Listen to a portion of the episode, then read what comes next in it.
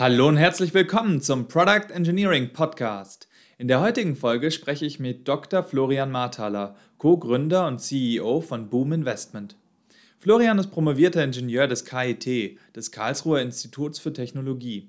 Neben seiner wissenschaftlichen Ausbildung im Studium hat er schon früh Praxiserfahrung gesammelt und seine wissenschaftliche Ausbildung dann mit einer Promotion vertieft. Dabei hat er eine Methode entwickelt, wie robuste Entscheidungen in der Produktentwicklung getroffen werden können. Mit seiner Firma Boom Investment GmbH hat er eine Startup-Fabrik gebaut, mit der er GründerInnen unterstützt, neue Produkte zu bauen. Dabei ist er nicht nur Geldgeber, sondern vor allem auch Problemerkenner und Löser. Im Podcast erklärt er, wie Ideen schnell validiert werden können, was bei der Produktentwicklung aus seiner Sicht wichtig ist und die Unterschiede zwischen großen Unternehmen und Startups. Jetzt geht's los. Viel Spaß mit dem Gespräch mit Florian. Hallo, Dr. Florian Marthaler und herzlich willkommen hier im Product Engineering Podcast. Hi, Servus, grüß dich. Freut mich sehr, dass ich äh, heute mit dir über einige wichtige Punkte sprechen darf. Ja, vielen Dank, dass du dir die Zeit nimmst und heute da bist. Ähm, du bist hauptsächlich von Boom Investment. Ähm, möchtest du dich einmal dich und äh, deine Firma unseren HörerInnen zu, vorstellen? Sehr gerne. Ja, Florian Marthaler mein Name. Ich bin aktuell 28 Jahre, komme aus Karlsruhe, habe in Karlsruhe im Maschinenbau äh, promoviert, genau gesagt im Innovationsmanagement und habe mir das Ziel gesetzt, all das, was ich dort theoretisch erarbeiten durfte, nun eben auch praktisch anzuwenden. Und das Ergebnis ist eben eine Firma, die sich Boom Investment GmbH nennt und in dieser Boom Investment GmbH bauen wir Startups. Das heißt, das Ergebnis unseres täglichen Wirkens sind wirklich neue Startups, die sich mit sehr, sehr spannenden und verschiedenen Themen beschäftigen. Das klingt hervorragend. Da äh, bin ich sehr gespannt, was du, was du uns erzählst, wie das funktioniert. Ähm, welche, welche Methodik hast du denn in deiner äh, Promotion da entwickelt, die du jetzt äh, in der Praxis anwendest? Ja, es ist so, es gibt in der Produktentwicklung verschiedenste Methoden, um potenziell relevante Produkteigenschaften zu identifizieren. Also die Frage, um die es immer geht, ist, okay, welches Produkt ist für morgen richtig, welches Produkt braucht der Kunde morgen und wie muss ich das Produkt entwickeln, dass es auch morgen wirklich erfolgreich sein kann. Und dazu gibt es eben verschiedenste Methoden und die Hauptanforderung war eigentlich, diese Methoden wirklich im Produktentwicklungsprozess nutzbar zu machen mhm. und frühzeitig Entscheidungen treffen zu können, okay, welche Produkteigenschaft entwickle ich eigentlich als nächstes? Ist die wirklich relevant? Brauche ich sie? Brauche ich sie nicht? Welche Monetarisierung steckt dahinter und genau dazu habe ich eine Methode entwickelt und diese Methode soll nun in der Vorentwicklung, aber auch in der, in der, in der Serienentwicklung dann später helfen, okay, ähm, wie ist mein Produkt der Zukunft beschaffen und mhm. welche Produkteigenschaften muss ich vorsehen? Ja, spannend. Äh, arbeitet ihr da hauptsächlich auch mit, mit quasi Kundenfeedback, um zu sehen, was, ähm, was sind die Punkte, die besonders gut ankommen? Das Hauptproblem ist, wenn man mit Kunden spricht, dass sie dir eher nur sagen, was heute relevant ist. Mhm. Das heißt, ähm, die Kunden aus dem Blick von heute, aus der Gegenwart zu bringen, ist eben auch genau Teil dieser Methode. Das heißt, man entwickelt Zukunftsszenarien, äh, arbeitet auch mit verschiedenen Trends, um sich eben von der Gegenwart zu lösen und sich dann Welten von morgen vorzustellen. Mhm. Und anhand dessen führt man dann natürlich wieder Gespräche mit Kunden, aber man projiziert die sozusagen in die Zukunft, um dann auch zukunftsrelevante Entscheidungen zu bekommen, weil der Kunde sonst immer nur das sagt, was er heute braucht, aber nie die Haftung zu der Gegenwart auch verliert. Ja, das heißt, ihr wollt ähm, nicht nur quasi den nächsten Schritt ähm, vorhersehen, sondern auch die nächsten fünf oder die äh, ja, zukünftige Entwicklung noch, noch mit einbeziehen als zusätzliche Information. Genau, also es geht wirklich darum, dass es über ähm, die Zukunft von erfolgreichen, auch von bereits erfolgreichen Produkten geht. Das heißt, wir planen je nach äh, Produkt 10 bis 20 Jahre im Voraus und planen dann eben einen, einen sukzessiven Weg dorthin vor, mhm. sozusagen. Und die Frage ist halt immer, okay, welche Produkteigenschaft muss ich heute schon entwickeln, welche vielleicht auch in der nächsten Generation und der übernächsten Generation. Man kann sich vorstellen, wie die einzelnen Generationen eines iPhones oder oder eines Porsches, die man eben dann somit auch strategisch vorausplanen kann. Ja, ja. Und wie, wie häufig passt dir die Planung dann, dann an? Wenn ihr die jetzt quasi einmal für, in, für die nächsten 20 Jahre festlegt, dann werdet ihr die ja wahrscheinlich ähm, dann rollend irgendwie nochmal noch mal ein bisschen überarbeiten, oder? Ja, genau. Also man sagt eigentlich, dass es sinnvoll ist, die mindestens alle, alle drei Jahre anzuschauen. Die Unternehmen, die ich begleiten durfte, haben die Planung eigentlich einmal im Jahr überarbeitet oder zumindest mhm. angesehen. Okay, verstehe. Und ähm, welche weiteren Quellen guckt ihr euch da, äh, da an, um diese, den Plan zu erstellen? Also, das ist jetzt genannt ähm, Zukunftsszenarien, ähm, verschiedene Trends und ähm, Kundenfeedback. Ähm, habt ihr sonst noch irgendwie Dinge, die ihr da kombiniert und mit einfließen lasst? Grundsätzlich das Themenwerk Big Data mhm. auch eine Quelle, um auch verschiedene Veränderungen zu identifizieren. Aber auch aus Big Data lassen sich dann, dann nur wieder ein- oder mehrdimensionale Veränderungen erkennen, die sich dann auch wieder in, in Trends oder irgendwie Szenarien abbilden lassen, je nach der Komplexität.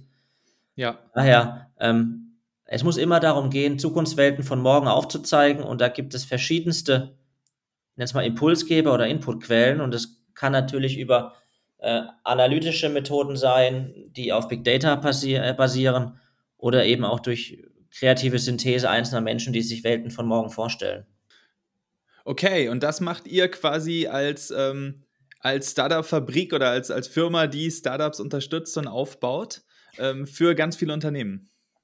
Na, es war zum Ende meiner, meiner Dissertation am Karlsruher Institut für Technologie so, dass ich mir irgendwann die Frage gestellt habe, okay, ich entwickle jetzt eine theoretische Methode, aber wirklich einen Mehrwert bringt die Methode erst, wenn sie Anwendung findet. Ja. Und auf der anderen Seite war es auch so gewesen, dass ich unbedingt auch endlich mal Produkte selbst entwickeln wollte und nicht immer nur anderen empfehlen wollte, wie man denn Produkte richtig entwickelt. Und mhm. genau das machen wir jetzt, ja. Also wir sind ähm, in verschiedensten Themen unterwegs, haben bereits einige Startups gegründet, am Laufen, mhm. auch mit ersten Umsätzen oder auch mit schon mit größeren Umsätzen und ähm, setzen diese Methode in unserer Denke wirklich noch ein. Ja, also konkret stellen wir uns natürlich bei jedem Startup die Frage, okay, zu welchem Zukunftsszenario passt es eigentlich, das Produkt? Mhm. Wie sind da die Erfolgswahrscheinlichkeiten?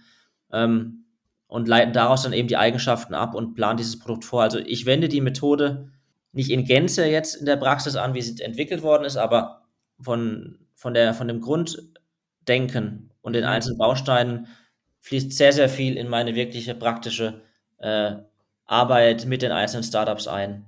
Okay, verstehe.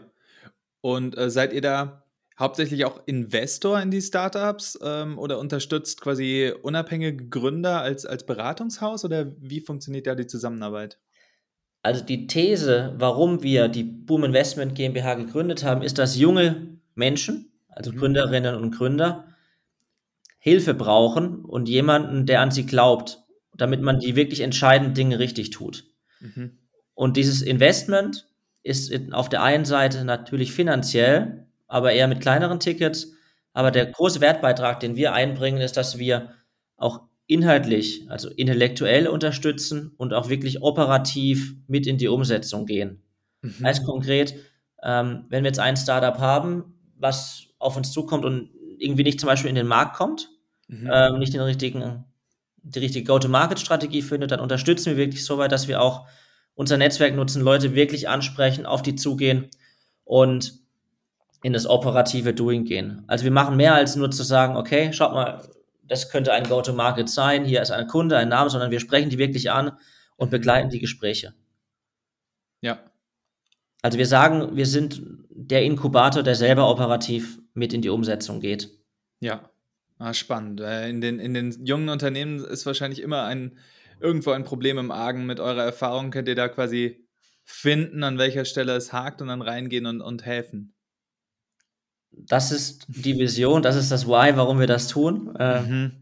Und natürlich ist es so, dass uns gibt es erst seit ungefähr einem Jahr, was mhm. nicht lange ist. Und bei Startups ist es ja oft so, dass man erst nach Jahren weiß, ob dann sich die Aufwände lohnen. Ja. Aber die ersten Indikatoren zeigen, dass wir auf dem richtigen Weg sind.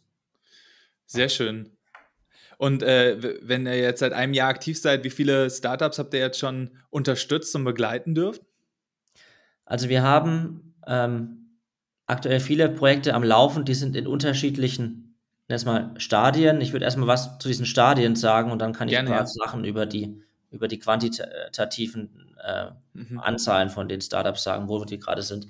Also eigentlich ist es so, wenn ein Startup ganz am Anfang zu uns kommt, dann geht es erstmal darum, dass man die Idee diskutiert und sich den äh, Problem-Solution-Fit anschaut. Mhm. Also welches Problem löst die Idee? Ähm, ist es grundsätzlich von, von der User Experience, vom Workflow wirklich möglich? Also kann man damit wirklich ein relevantes Problem lösen? Und wenn das gegeben ist, versuchen wir, ähm, einen validierbaren Prototypen zu machen. Also irgendetwas, womit wir einem potenziellen Kunden quasi diese Lösung demonstrieren können. Ja. Und das Ziel ist dabei immer, dass wir ein, ein bezahltes MVP akquirieren, also einen ersten Pilotkunden finden, mit dem wir dieses Produkt entwickeln können. Ja, okay, verstehe. Kunde ist jetzt äh, B2B und B2C unterschiedlich. Äh, bei, B, bei B2B-Produkten ist es einfach, weil da hilft meistens ein einziger Kunde am Anfang. Bei, bei B2C-Kunden muss man andere Wege gehen, dass man zum Beispiel irgendwelche Partner findet, die dann bereit sind zu investieren, wenn man vielleicht auch eine Plattform aufbauen möchte oder was auch immer. Mhm. Und wenn wir dann dieses bezahlte MVP akquiriert haben und es zeigt, dass da so eine erste Traction entsteht, dann gehen wir in diese Gründungsphase. Ja. Und wir haben uns selber Limits gesetzt, wie viel Startups wir in den einzelnen Phasen zulassen, um auch einfach unsere mhm. Kapazitäten auch zielführend einsetzen zu können. Klar, ja. Und den Startups auch die Unterstützung zu geben, die sie brauchen und uns da nicht äh, zu übernehmen oder auch zu wenig Zeit nur nehmen zu können. Und deshalb haben wir jetzt gerade in der ähm, gegründet, sind es bisher drei, sind drei Startups mhm. und in dieser bezahlten MVP-Phase ungefähr fünf. Mhm. Und hinten dran könnte es dann schon mal 15 Stück ungefähr sein, ja, die noch in einer etwas früheren Phase sind. Ja, okay. Wo ihr gerade noch die Idee entwickelt und den äh, Market genau. Fit ausprobiert und testet. Genau, richtig. Ja. ja. Und in dem Bereich, wo ihr die, die Startups entwickelt, was sind da eure, eure Kernaktivitäten, ähm, wie ihr das unterstützt? In Summe sind es eigentlich ähm, genau drei Stück, ja. Ich sage es erstmal relativ ab abstrakt. Das erste ist, man muss erstmal ein Potenzial erkennen, ja. Dann muss das, das Potenzial validiert und dann das Potenzial auch äh, gehoben werden. Und diese mhm. drei Themen, die wiederholen wir immer wieder bei allen Startups. Mit Potenzial erkennen kann ich mal ein Beispiel von einer Firma von uns machen. Das ist die Agile Software Design ist eine Tochter von uns und in dieser Firma entwickeln wir Software für unsere Kunden. Mhm. Unsere Kunden sind KMUs in der Region, in Deutschland, mhm. ähm, die wirklich nichts anderes brauchen als Software. Mhm. Die haben vielleicht nicht die, die Kapazitäten in-house oder, oder sind zu sehr im, im Kerngeschäft gefangen, aber Kunden von uns sind KMUs aus der Region, die Software brauchen, ganz einfach mhm. gesagt. Und für die entwickeln wir individuelle Softwarelösungen. Mhm. Äh, und jetzt war es eben so gewesen, dass wir ähm, einen Gründer aus Serbien kannten, der war Softwareentwickler, wollte sich unbedingt selbstständig machen und hatte immer das Problem gehabt, dass er nicht diesen Schritt ge geschafft hat, mhm. aufgrund einfach der fehlenden Projekte. Und was wir deshalb gemacht haben, okay, wir haben mit ihm erst eigene oder einzelne Projekte gemeinsam gemacht, haben das Potenzial damit erstmal erkannt und validiert und haben nach Kunden gesucht. Mhm. Und als wir dann eben diese kritische Masse an Kunden hatten, ähm, eben diese Firma gegründet. Und jetzt ist ja. eben daraus eine internationale Softwarefirma entstanden, die ein Team in Serbien hat. Mittlerweile sind wir dort zehn Leute intern und so ungefähr nochmal acht Freelancer und ja. Wachsen da halt auch im Moment sehr stark. Also wir haben natürlich hohe Wachstumsziele. Nur, nur was ich halt eben damit sagen will, ist, dass ähm, wir haben erstmal erkannt, dass es einen gibt, der eine eigene Firma gründen möchte. Wir haben es validiert in, eigene, in einzelnen Projekten und haben dann die Entscheidung getroffen, okay, wir gehen in die Gründungsphase und haben dann eben nach Kunden gesucht und daraus ist dann eben die Firma entstanden. Ja. Und, und so ist es eben auch mit allen Ideen, mit allen jungen Menschen, die gründen wollen. Mhm. Es geht immer darum, jedem eine Chance zu geben und dann gemeinsam eben zu erkennen, ist da, ist da Potenzial, gibt es einen gemeinsamen Weg und dann geht man eben dahin, dass man einen validierbaren Prototyp baut, das validiert und dann, wenn man weiterkommt, dann eben auch gemeinsam gründet und das Potenzial dann auch realisiert. Ja. Okay, äh, du hattest auch erzählt, dass ihr ähm, neben Boom Investment noch ähm, zwei weitere Firmen habt, also neben eurem Engagement in Startups und dort ähm, zu entwickeln und neue Produkte zu, ent, ähm, zu entwickeln und auf den Markt zu, zu bringen, ähm, habt ihr zwei Firmen, die quasi einen längeren Horizont haben oder die, die quasi direkt am Markt arbeiten und ähm, von Anfang an profitabel waren. Ähm, kannst du da nochmal was drüber erzählen, wie ihr das aufgebaut habt? Genau. Also ist es so, ähm, du sagst ganz genau richtig, je nach Startup, auch je nach Technologiefokus, ähm, haben Startups eine unterschiedliche Zeit, bis die ersten Umsätze reinkommen. Ja. Und es ist einfach so, dass Dienstleistungen, also das Servicegeschäft, nicht skaliert, da streiten sich viele drüber. Es kann auf jeden Fall nur linear wachsen. Ja. Mhm. Und deshalb haben wir aber gesagt, okay, uns ist wichtig, dass wir von Tag 1 profitabel sind und haben deshalb am Anfang den Fokus auf ähm, Service-Dienstleistungen gelegt. Mhm. Und eine dieser Firma ist eben, die auch zu 100% uns gehört, das ist die GetX Done GmbH. Und in, in der GetX Done GmbH ist es so, dass wir verschiedene Unternehmen strategisch beraten, aber eben auch operativ unterstützen. Strategisch beraten dahingehend, dass wir die Methode, die ich in meiner Doktorarbeit entwickelt habe, dort wirklich anwenden. Mhm. Da hatten wir Glück, auch wirklich Glück gehabt, muss ich sagen, und da relativ schnell drei Kunden finden können. Und was wir auch machen, ist, dass wir größere Unternehmen und dann gerade die Inkubatoren von größeren Unternehmen unterstützen in den relevanten Phasen, vor allem in der Product Market Fit Validierung. Dass wir dann eben auch ja. gemeinsam dort die Kundengespräche führen, ähm, Markteintritt begleiten und so auch eine valide Aussage treffen können, okay, mhm. hat dieses Produkt einen Fit mhm. in eine, diese Markt oder eben auch nicht. Ja. Und dann ist es eben auch so, dass die Dienstleistungsgeschäfte auch unsere Investments in einzelne junge Startups finanzieren ja. und wir sozusagen auf die Art und Weise dann ähm, auch, ich nenne es mal, durch die äh, Wertströme zwischen den Startups auch dann wieder profitieren können. Ja, ja, okay, verstehe. Und da ist es eben auch so klar, die, die Softwarefirma an sich auch, die ist, die ist auch profitabel, mhm. ähm, generiert damit auch Umsätze, die auch dazu genutzt werden können, andere Startups zu finanzieren. Mhm. Und für uns auch sehr relevant, dass wir die Softwarefirma haben und dann auch unsere eigenen Ideen umzusetzen und nicht diese Leistung fremd einkaufen zu müssen. Ja. Das heißt, eure, eure Firma macht quasi das Gleiche für große Unternehmen, die eine neue, eine neue Produktidee haben, was ihr auch für Startups macht. Also quasi genau. vom, vom Vorgehen her relativ. Sie, siehst du da Unterschiede, ähm, wie quasi diese Entwicklung einer Innovation in einem, in einem Startup passiert versus in einem, äh, in einem eurer Kunden? Also ist das grundsätzlich anders? Gibt es da äh, große Unterschiede? Ich sehe einen relativ großen Punkt, ja. Und es ist so, dass in größeren Unternehmen ist der Dokumentations- und Reporting-Aufwand aus meiner Sicht, dass es sehr früh sehr viele Meilensteine gibt, die erledigt sein müssen, mhm. deutlich höher ist. Ja. Und das ist zum einen sicher auch gut, ja, weil man so sehr schnell auch auf die relevanten Punkte fokussiert.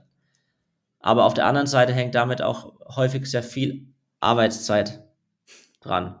Ja. Und ähm, Deshalb ist der Mittelweg wie wahrscheinlich immer das Beste, dass man zum, zum einen versucht, möglichst viel einfach operativ zu machen, umzusetzen mhm. Und möglichst wenig zu dokumentieren, aber eben auch zu dokumentieren. Ja, mhm. das heißt, ähm, mein Gefühl ist, dass Startups, die nicht in einem Corporate gegründet werden, in ihrem täglichen Handel deutlich freier sind. Mhm. Ähm, und deshalb mehr operativ arbeiten, aber, daher, aber dafür vielleicht mit einer etwas weniger ausgeprägten Strategie, zumindest am Anfang. Ja. ja. Für uns ist aber die Arbeit sehr gleich, weil die relevanten Phasen müssen einfach erfolgreich durchschritten werden. Vom MVP zum Markteintritt, zum Product Market Fit, zur, zur Traction. Ja. Ähm, der Hauptunterschied ist eigentlich das Monetarisierungsmodell für uns, mhm. ja, dass wir ähm, von Großunternehmen dann eher ein Honorar beziehen, weil auch dort die Bereitschaft, Anteile an dem, mal bewusst potenziellen Unicorn abzugeben, eigentlich nicht vorhanden ist. Klar, ja. Auf der anderen Seite ist es aber bei Startups so, dass aufgrund der Budget, äh, Budgetsituation mhm. äh, da die Bereitschaft, äh, ein Honorar zu bezahlen, eher klein ist. Also wir passen uns da wirklich auch an die, ja, an die Situation unserer Kunden an. Ja, ja. Verstehe. Die einen haben quasi genug Geld und können ein Honorar bezahlen und die anderen äh, sind an der Stelle knapp, haben aber sind dann eher bereit, euch, euch Anteile zu geben. Genau, so ist es ja. ja. Und für uns ist natürlich auch dann Ähm, bezüglich Time to Cash auch wieder interessant, weil die großen Unternehmen die kurzfristig Geld in die Boom Investment GmbH bringen und die Startups halt eher langfristig mit einem höher, etwas höheren Risiko, ähm, ja. weil natürlich auch nur dann Geld zurückfließt, wenn auch entsprechender Wert dann über der Zeit generiert worden ist. Klar, klar. Ja, und gleichzeitig habt ihr ja da auch eine, eine ähm, relativ breite Streuung, wenn du sagst, ihr habt quasi viele Ideen und immer irgendwie drei bis fünf Startups in, in den Phasen aktuell drin. Genau, richtig. Ja. ja. Ähm, gibt es da aus deiner Sicht äh, verschiedene Typen von Startups? Also konzentriert ihr euch auf, auf bestimmte Branchen, bestimmte ähm, Produktarten? Der Fokus liegt aus unserer Sicht eigentlich nur auf dem Menschen. Also passt, mhm. passt das Mindset zu dem Mindset, was, was wir mitbringen. Ja. Ich mache mal dazu ein Beispiel. Ja. Es gibt ähm, gerade drei Startups, die wir unter Vertrag haben. Da geht es darum, dass wir den Markteintritt unterstützen und dann einen Vertrag mit den Startups haben, dass wir eine Umsatzprovision bekommen. Ja. Mhm. Und, das, und diese Umsatzprovision ist ja erstmal ein Stück eines Kuchens, was dem Startup nicht mehr gehört. Ja. Mhm. Das meiste, was wir aber haben, ist, dass wir, dadurch, dass wir da mitarbeiten, den Kuchen erstmal überhaupt backen und dann auch größer machen. Ja, ja. das heißt, wenn es da, wenn man sehr früh in eine Diskussion kommt, ob es dann irgendwie 10, 11 oder 15 Prozent richtig ist von der Umsatzbeteiligung. Solche Diskussionen führe ich ehrlicherweise eher ungern, ja, mhm. weil die Diskussion muss eher da schnell darum gehen, okay, ja gut, wie mache ich den Kuchen jetzt möglichst mhm. groß? Und das heißt, wir wollen halt ähm, den Kuchen gemeinsam größer machen und nicht nur irgendwie Kuchenstücke teilen. Und das ja. ist eigentlich das Wichtigste, dass auch unser Gegenüber den Mehrwert einer solchen Arbeit, die gerade mit Startups 100% provisionsbasiert ist, auch wirklich erkennt mhm. und uns da als integralen Teil des Startups sieht und als echten Partner und nicht nur als ja. Dienstleister. Ja. Würdest du sagen, dass das quasi euch auch am, am stärksten ähm, differenziert gegenüber anderen quasi Investoren, dass ihr sagt, ja, die Zahlen, okay, müssen passen, aber wir konzentrieren uns hier darauf, wie du gesagt hast, einen guten Kuchen und einen großen Kuchen zu backen, ein gutes Produkt zu bauen? Also ich glaube, eigentlich alle, alle Angel-Investoren oder auch äh, Company-Builder schauen immer auf das Team. Ja, das Team ist einfach das mhm. Allerwichtigste. Mhm. Ähm, ich glaube aber, dass wir, wie soll ich sagen, vielen eine Chance geben, wo vielleicht andere eher noch Nein sagen würden. Okay. Und weil wir dann eben bei solchen Themen ist es dann eher so, dass wir erstmal vor allem intellektuell investieren, also Kontakte einsetzen, mhm. Markteintritt planen, ähm, wo andere vielleicht sagen, okay, das ist für ein reines Investment zu früh. Also ich glaube, mhm. die Hauptdifferenzierung ist die, dass wir eben diese verschiedenen Arten des Investierens haben mhm. und ähm, nicht nur Geld geben, sondern eben auch operativ mhm. bei den relevanten Engpässen unterstützen. Ja, verstehe. Ja, was mich ehrlich gesagt daran beeindruckt, ist diese Breite, die ihr abdeckt. Wenn du jetzt sagst, wir gucken quasi auf die, auf die Teams, ähm, das kann ja sein, dass die einen irgendwie ein Softwareprodukt im Medizintechnikbereich entwickeln und andere bauen quasi ein vernetztes Hardware-Software-System und ihr müsst, ihr habt ja dann quasi ähm, die Skills und die Fähigkeiten, alle zu unterstützen. Und da, dafür braucht man ja, muss man ja unglaublich breit auch aufgestellt sein mit entweder Kontakten oder, oder eigenem Wissen. Ähm, mhm. Wie schafft ihr das? Die wichtige Sache bei allen Startups, die wir unterstützen, ist, dass wir am Anfang prüfen, ob das Team mhm. Domänenexpertise in dem Feld hat, wo es unterwegs ist. Das heißt, die mhm. Domänenexpertise bringt eigentlich immer das Team ein. Mhm. Die Startups, die wir betreuen, haben aber alle relativ ähnliche Muster an Problemen. Mhm. Und ein solches Muster ist vielleicht, dass es nicht gelingt, den ersten Kunden zu finden. Ja. ja? Und Lösungswege, um genau diesem Engpass, diesem Problem zu begegnen, sind übertragbar. Die sind zwar immer unterschiedlich, mhm. aber sie haben eben Ähnlichkeiten. Und dann geht es eben darum, gemeinsam mit dem Startup einen richtigen Weg zu entwickeln und dann eben aber auch wieder unser Netzwerk einzusetzen, um diesen Weg auch zu realisieren. Ja. Und genau das ist eben der Unterschied. Also auch vielleicht zu anderen Inkubatoren. Wir sagen jetzt nicht nur, okay, hey, schaut, das ist das Problem, das ist die Ist-Situation, Soll-Situation, wie, wie, wie kommt man dahin, das sind die Schritte A, B, C, D, E, F, G, mhm. sondern wir gehen dann wirklich auch die Schritte. Das heißt, wenn, wenn die Entscheidung ist, okay, wir müssen mit den äh, fünf größten Energiebetreibern in der Region sprechen, dann nutzen wir unser Netzwerk, um auch wirklich diese Gespräche gemeinsam anzubahnen. Ja, okay, verstehe. Und wie man jetzt aber den Kunden überzeugt, ähm, wie man das Produkt dann richtig pitcht, da können wir nur methodisch unterstützen. Die Expertise bringt wirklich das Startup ein. Ja, ja, klar. Ja. ja. Okay, verstehe. Ähm, was hast du denn in den in dem Jahr, was ihr jetzt unterwegs seid und auch in deiner, deiner Vorerfahrung quasi, was hattest du, äh, was hast du da gelernt über das, den Aufbau von, von Startups und die Entwicklung von neuen Produkten, was du quasi gerne an Tag 1 gewusst hättest, was, was quasi jeder Gründer, Gründerin sich, sich am besten hinter die Ohren schreiben sollte? Viel zu viel, ja.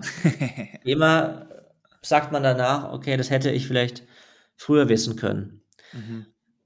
Das eine ist, wirklich, wenn, wenn etwas in der, in der Theorie nicht funktioniert, ist die Wahrscheinlichkeit, dass es in der Praxis klappt, auch nicht vorhanden. also, wenn ich mir jetzt quasi vorstelle, also ich habe jetzt ein Produkt und kann mir nicht vorstellen, dass es ein Kunde auch wirklich bereit ist zu kaufen. Aufrichtig vorstellen kann, das zu kaufen, mhm. wird es auch einfach in der Praxis nicht passieren. Ja. Mhm. Ähm, das heißt, da wirklich auch mal auf dieses Bauchgefühl hören und nicht einfach nur rational denken, das muss doch irgendwie gehen, sondern wenn man kein gutes Gefühl hat, dann ist man vielleicht noch nicht auf dem richtigen Weg. Ja, okay. Das Zweite, was ich äh, gelernt habe, ist, dass man auf unterschiedliche Weisen validieren kann, es aber immer darauf ankommt, gegen wen oder mit wem man validiert. Mhm. Wenn ich jetzt ein interessantes Produkt habe, aus meiner Sicht interessant, und jemandem vorstelle, dann wird er erstmal grundsätzlich sagen, okay, das ist ja interessant. Mhm. Wenn die, und wenn dann aber jetzt direkt die Frage kommt, okay, ja, sagen wir ein B2C-Produkt, wir hatten mal so, ein, so einen Sensor gehabt, wird zum, zum CO2-Testen, mhm. hat leider nicht geklappt. Ähm, aber wenn dann die Person sagt, okay, ich finde es interessant, ja gut, aber kaufen würde ich es nicht. Mhm. Dann ist das schon so ein Indikator, dass man vielleicht doch nicht das richtige Produkt hat oder noch ja. bei der falschen Zielgruppe ist, ja. Okay. Aber die Aussage, das ist interessant oder cool, ist keine Form der Validierung. es ist nichts anderes als eine gewisse Offenheit und auch ein, ein gewisser Respekt des Gesprächspartners gegenüber. Mhm. Nichts anderes. Und deshalb, man muss, wenn man diese Validierung macht, muss man wirklich ehrlich sein und mit den richtigen Leuten sprechen. Ja. Das heißt, das heißt, mittlerweile ist es so, dass wenn ich ein Produkt validiere, stelle ich ihm, stelle ich einem relevanten Kunden immer einen, ein MVP der Lösung vor und mhm. frage ihn, willst du es kaufen? Mhm. Und nur wenn er dann am Ende sagt ja oder nein, ist es entweder positiv oder negativ validiert. Ja. Aber einfach nur, oh, Interesse, finde ich cool, lass nochmal treffen, ist auf jeden Fall keine Form der Validierung. Ja, ja. Okay, also nur wenn das Portemonnaie auch geöffnet wird und der entsprechende Preis erzielt ja. werden kann, dann ist es ein erfolgreiches Produkt. Und eben auch von der relevanten Person, weil man sagt mhm. ja, irgendwie Family, Friends und Fools, die darf man da sowieso nicht betrachten, mhm. weil die nicht ehrlich entscheiden, das sind nicht die repräsentative Zielgruppe. Und auch wenn man jetzt ein Startup ist und versucht, Investoren zu gewinnen, dann kann ich nur jedem Startup raten, nicht auf äh, einfach nur wohlhabende mit Menschen zuzugehen, ja. sondern welche, die auch in dem Bereich aktiv sind und mhm. investieren, weil sie davon überzeugt sind, dass es klappt. Ja. Und nicht, weil sie gerade zu viel Kleingeld haben oder was Gutes tun wollen, sondern dass wir, weil sie aufrichtig von dem Weg und von dem Team überzeugt sind. Ja. Und im Idealfall noch das Fachwissen haben, das auch beurteilen zu können. Genau so ist es, ja. Okay.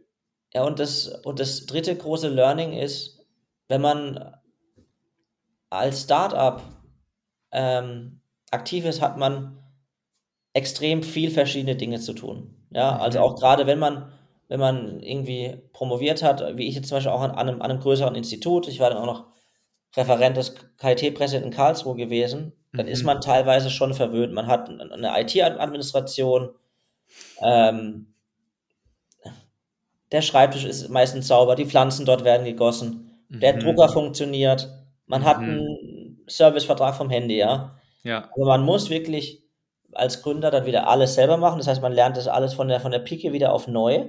Mhm. Dann ist es eben umso wichtiger, sich nicht auf diese, ich nenne es mal, not money-making Activities zu fokussieren, sondern wirklich zu überlegen, okay, was ist der Engpass? Wo, ist, wo wird meine Zeit wirklich gebraucht? Ja. Das, und das ist meistens nicht die 18. Iteration von der Homepage, sondern das Gespräch mit dem Kunden, das Produkt zu verstehen, also wirklich im Kern des Produktes sich zu bewegen. Mhm. Weil, klar, man fühlt sich halt dann besser, wenn man sich überlegt, okay, ja, ich habe jetzt meine E-Mail-Signatur Signatur optimiert, ich habe jetzt nochmal 100 Personen angeschrieben, habe äh, eine super Homepage und das mhm. Rendering von meinem Produkt ist besser. Aber die mhm. Frage, wirklich zu erkennen, was der Engpass ist und dem auch zu ja. begegnen und dem auch, auch die Aufmerksamkeit zu geben, das ist am Ende aus meiner Sicht wirklich erfolgsentscheidend. Ja. Das heißt, ja. wenn ich nochmal diese, diese drei Hauptlearnings zusammenfasse, ist es ehrlich sein, wenn es in der Theorie nicht geht, wird es in der Praxis auch nicht funktionieren. Mhm. Richtig validieren, das heißt, bewusst gesagt, gegen die richtigen Leute, mit den richtigen Leuten.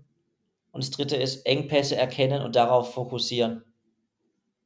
Und nicht einfach irgendwelche Arbeitsbeschaffungsmaßnahmen durchführen, um dann besser am Abend einschlafen zu können.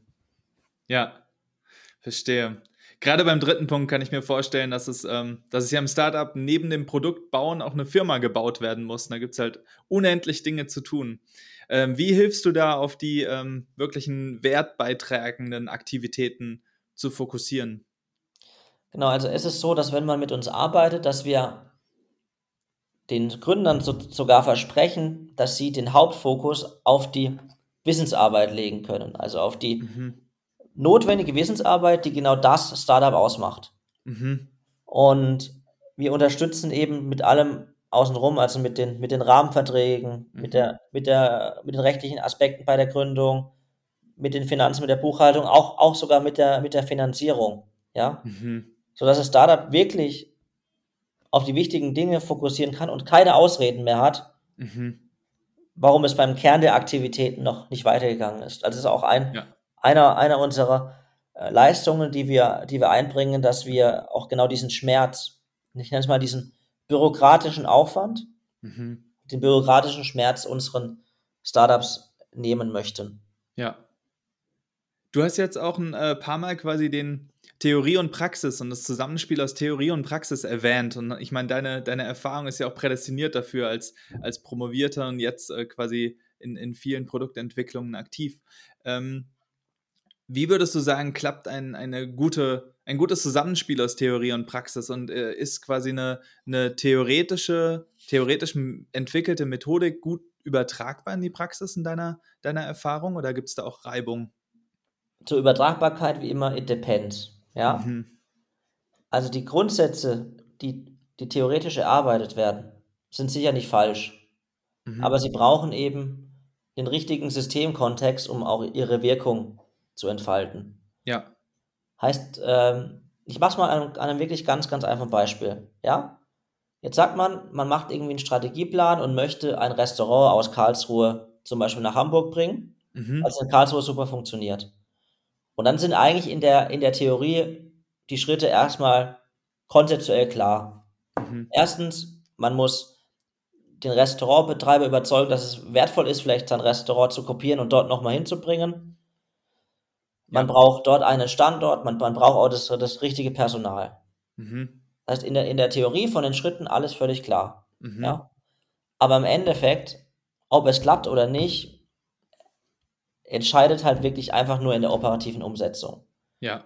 Heißt, ich muss dann zu dem Restaurantbetreiber gehen und da geht es schon wieder los, wie, also wie gehe ich zu dem? Gehe ich einfach jetzt in die Tür und sage, hi, bin der Flo, ich möchte ein Restaurant äh, kopieren, schreibe ich dem eine E-Mail, rufe ich den an. Mhm. Und was hatte ich gemacht? Ich hatte gedacht, okay, ganz ehrlich, der Anruf ist wahrscheinlich der beste Weg, mhm. hat aber nicht geklappt, weil seine Mitarbeitenden mich warum auch immer nie irgendwie mit ihm vermittelt haben. Ja. Dann war ich mal dort gewesen, dann war er zufällig nicht, nicht da gewesen. Dann habe ich gedacht, okay, ich schreibe einfach eine E-Mail. Mhm. Und ich hätte gedacht, die E-Mail wäre die, wär die, wär der Weg mit der kleinsten Erfolgswahrscheinlichkeit, aber der hat dann, hat der dann funktioniert. Ja.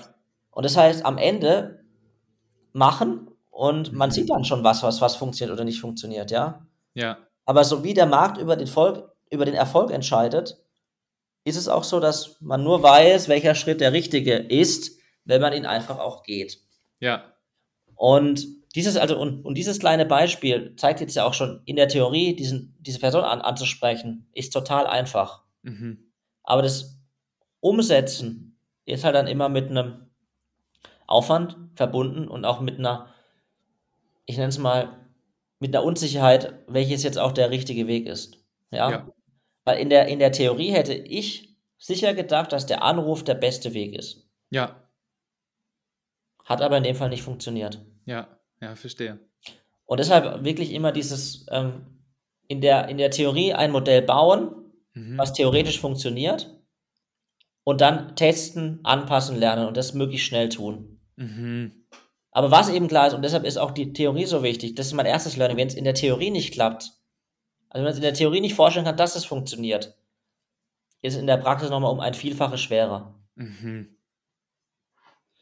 Ich bin dabei Okay. auch gerade bei, ähm, in einem Startup in der PicoSense Forum kümmern, kümmern wir uns um einen Inline-Materialsensor, um eine Materialprüfung. Mhm. Und da ist es auch so, dass wenn man, ähm, wenn wir jetzt einen Use Case vorgestellt bekommen und uns in, in der Theorie nicht vorstellen können, dass er funktioniert, Ja. hilft es auch nichts, dann einen Versuchsbau aufzumachen, der das irgendwie beweisen soll, weil dann kann man eben nur beweisen, dass man in der Theorie recht hatte. Ja. Ja. Also ich glaube, die Theorie hilft einem, seinen Aufwand zielführender einzusetzen, Mhm. aber in der Praxis passiert am Ende das wirklich Relevante. Ja. Ja, auch äh, Sprüche wie Execution is key, ja, Mhm. und, und daran glaube ich wirklich. Ja. Also in der operativen Umsetzung liegt die Entscheidung, ob etwas funktioniert oder eben nicht funktioniert. Ja. Also im echten Tun und Machen. Ja. Verstehe. Und gleichzeitig sollte man äh, nicht blind losrennen, sondern sich vorher etwas überlegen, das funktionieren könnte. Genau. Also mein Vorgehen ist wirklich immer theoretisch ein Vorgehen überlegen, umsetzen, dann Problem erkennen, wieder theoretisch Problem lösen, äh, Pro Problemlösungsweg definieren und wieder Mhm. umsetzen. Also immer diese, dieser Wechsel von Theorie und, und Praxis. Ja. Ja. Aber umso wichtiger ist es eben, sich dem auch bewusst zu sein. Ja, weil Mhm. Jetzt in der Theorie stellt man sich vor, ich mache wieder das, das Beispiel zur Überzeugung von dieser Person, dass die ähm, erstmal ein Erstgespräch macht für, für so eine Restaurant-Kopie, wie ich es Ja. vorhin gesagt habe. Das sowas ist in der Theorie, denkt man, okay, das ist ein Anruf oder eine E-Mail fünf Minuten, ja. Mhm. Aber in der Praxis, bis man dann alles auch wirklich gemacht hat, sind es halt dann mal vielleicht doch vier Stunden schon wieder, die, dafür, die man dafür aufwendet. Klar. Und Praxis ist aufwendig. In der Theorie passiert immer alles ganz schnell. Ja, Mhm. aber das echte Tun, ähm, und deshalb heißt es ja auch Unternehmertum, ja, Mhm. weil, sage ich immer gerne, ähm, weil man da eben wirklich machen muss und umsetzen muss. Ja. Jetzt hast du Produktentwicklung ähm, sowohl in Theorie und Praxis, darüber haben wir gerade gesprochen, äh, kennengelernt, aber du hast es halt auch in, in Startups und in größeren Unternehmen ähm, kennengelernt. Was können da größere Unternehmen von Startups lernen? Vorhin hast du schon gesagt, Dokumentation ist ein Thema. Die einen sollten ein bisschen weniger drauf gucken, die anderen vielleicht ein bisschen mehr. Äh, Mhm. Gibt es da noch andere Punkte, wo du sagen kannst, das äh, könnten Unternehmen übertragen oder voneinander lernen? Naja, die, ich sage erstmal, ich fange mal mit den, mit, mit den Vorteilen beider Welten an, ja. Wenn man, Mhm. ähm, wenn man in einem Unternehmen, einem großen Unternehmen arbeitet, ist man in einer sehr sicheren Umgebung. Ja. Ja. Was aber auch dazu führt, ist, ob jetzt das Startup erfolgreich ist oder nicht. Klar, es gibt ja ver- verschiedenste Modelle, hängt aber halt nicht so direkt an dem, an dem persönlichen Risiko. Mhm. Dann ist es meistens, man versteht es dort halt eher als, als Projekt. Mhm. Ja. Und ähm, bei den Startups ist es halt so, da ist es halt das eigene Baby, man ist meistens voll im Risiko drin und nimmt es vielleicht auch zu sehr mit nach Hause. Ja. Mhm. Und auch da wieder wahrscheinlich, wenn man, wenn man ein, ein Modell schafft, wo man in einem Großunternehmen man spricht da von Intrapreneuren, mhm. noch so, so, so stark wie möglich versucht, dieses, äh, dieses Risiko äh, spüren zu lassen, hat man wahrscheinlich schon eine gute Umgebung geschaffen, dass die Leute intrinsisch maximal motiviert sind. Ja.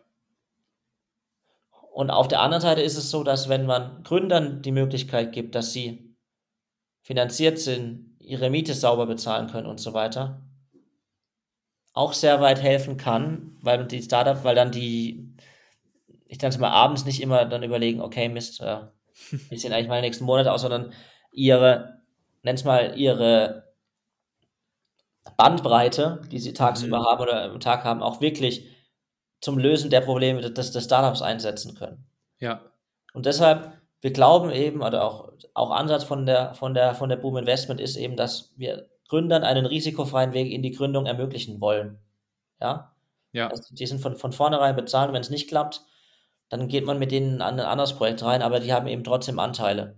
Das ja. heißt, wir haben eben dieses, wir haben eben versucht, das Beste aus zwei Welten zu kombinieren, dass, dass man angestellt ist und damit äh, nicht allzu hohes Risiko trägt, mhm. aber auf der anderen Seite eben dennoch Skin in the Game hat, um dann auch an, dem an, an der Upside des Unternehmenserfolgs überproportional profitieren zu können, als es in, in einem großen Unternehmen ist. Ja. Also wir versuchen da, der, wie auch da, also wir versuchen als Boom Investment wirklich den Mittelweg zu fahren, das Beste aus den beiden Welten zu kombinieren mit, mit äh, dem äh, geminderten Risiko und dem, mhm. und dem Skin in, in, the Game. Ja. Und probieren jetzt eben auch da, wieder man hat ein Modell, setzt es um, lernt daraus und passt es an. Ähm, setzen wir eben dieses Modell immer wieder um. Und ich ja. würde auch nicht sagen, dass wir uns jetzt dahingehend jeden Tag neu erfinden, ja, aber schon jeden Tag Korrekturen vornehmen. Mhm. Weil wir jeden Tag dazulernen. Ja, ja. Cooles Mindset auf jeden Fall, dass man da sich auch selber hinterfragt und weiterentwickelt in der, in der Methodik. Das ist stark. Ich glaube, man muss sehr selbstkritisch sein, mhm. um schnell lernen zu können, aber man muss auch selbstbewusst sein, um sich und auch was, was trauen, ja. Mhm. Weil wenn man da auch nicht bereit ist, Risiko zu gehen, wird es nichts. Und was ich am, am Ende des Tages wirklich jedem raten kann, sind eigentlich zwei Punkte. Das eine ist, man, man muss sich überlegen, was, was man kann mhm. und was man gerne tut. Und das ist eigentlich genau der Sweet Spot, wo man sich platzieren sollte. Mhm. Und das andere ist wirklich, dass wenn man nicht bereit ist, Risiko einzugehen, kann man auch nicht erwarten, dass man überproportional viel gewinnt oder erreichen kann. Ja. Ja. Von daher, kalkuliertes Risiko ist, glaube ich, ist zumindest bisher aus meiner Sicht ein guter Weg gewesen. Ja. Cool. Auch cooler, äh, äh, cooler Aufruf an, an ähm, junge Leute, die, die äh, jetzt vielleicht gründen wollen. Zu sagen, hey, ähm, kalkuliertes Risiko ist ein, ist ein guter Weg. Ähm, was würdest du denn empfehlen, wo man sich weiter mit dem, mit dem Thema ähm, Gründung beschäftigen kann? Oder äh, kann, man, kann man quasi Menschen mit Ideen äh, sich an dich wenden ähm, und, und gucken, ob es mit der Boom Invest äh, eine Zusammenarbeit geben kann? Genau, also um mit der Boom Investment etwas zusammen zu machen, gibt es eigentlich drei Möglichkeiten. Die erste Möglichkeit ist, eine Person möchte unbedingt gründen. Wir haben auch ein Portfolio an, an Themen, wo wir aktuell Leute suchen. Mhm. Die andere Möglichkeit ist, es jemand hat eine konkrete Idee schon und bringt die mhm. Idee mit, mhm. kann dann auch mit der Idee kommen und kann auch sagen, hey, tut mir leid, aber mir passt es einfach gerade nicht, äh, aber ich würde trotzdem gerne die Idee weiterfliegen sehen. Dann kümmern wir uns auch treuhänderisch um die Idee sozusagen. Ja. Ähm, und die dritte Möglichkeit ist, äh, wir haben auch ein, einen eigenen äh, Boom-Investment-Fonds äh, mhm. und in den kann man auch, auch, auch investieren. Ah, okay, ja. Also man hat einfach, man hat drei Möglichkeiten, mit uns zusammenzuarbeiten. Entweder man, man möchte gründen, mhm. man hat eine Idee oder man möchte investieren. Natürlich gibt es auch äh, hybride Möglichkeiten, aber das sind so diese drei Ansätze. Klar, ja. Und wie gesagt, ich habe es gesagt, wir sind für jedes Gespräch offen. Mhm. Also, wir haben den äh, ganz klaren Mindset, wir geben jedem eine Chance mhm. und schauen uns das wirklich gemeinsam an und sind da wirklich sehr, sehr offen für alles. Ja. Sehr schön. Dann hoffe ich, dass äh, vielleicht auch aus dem Podcast irgendwie zwei, drei Gespräche auf dich zukommen, wenn, wenn Leute, die äh, zuhören, sich, sich da für eine der drei Möglichkeiten interessieren. Sehr gerne. Und wie gesagt, wir sind immer offen und freuen uns auf frische Köpfe, tolle Ideen und jedes Startup braucht Finanzierung. Von daher sind auch bei uns Investoren, äh, Investoren oder Business Angels immer, immer sehr willkommen. Ja, perfekt. Wie kontaktiert man dich am besten? Über LinkedIn dann oder? LinkedIn ist der einfachste Weg, genau. Perfekt. Florian Marthaler und dann kann mir ganz einfach schreiben. Oder mittlerweile ist da auch meine Geschäftsnummer aufgeführt, das heißt auch ganz einfach sogar per WhatsApp oder was auch immer zu erreichen. Wunderbar. Werden wir natürlich auch ähm, verlinken in den Show Notes, dass ihr es ganz einfach findet. Florian, herzlichen Dank, dass du ähm, heute da warst und deine Expertise geteilt hast. Ähm, es war super spannend, ich habe viel gelernt ähm, und es hat mir auch großen Spaß gemacht, mit dir zu sprechen. Ganz vielen Dank dir für die Chance zum heutigen Gespräch. Ich habe auch viel gelernt, weil durch die Fragen reflektiert man ja auch immer mal wieder, was man eigentlich jetzt gerade im operativen Geschäft Tag zu Tag tut. Von daher ja. machen solche Gespräche immer besonders Spaß. Das freut mich sehr. Dann wünsche ich dir einen schönen Nachmittag und bis bald. Bis bald. Danke dir. Ciao. Gerne. Ciao. Das war das Gespräch mit Florian. Wenn es euch gefallen hat, gerne den Podcast abonnieren und teilen. Darüber würde ich mich sehr freuen. Wir hören uns dann mit der nächsten Folge in zwei Wochen. Bis dahin eine gute Zeit.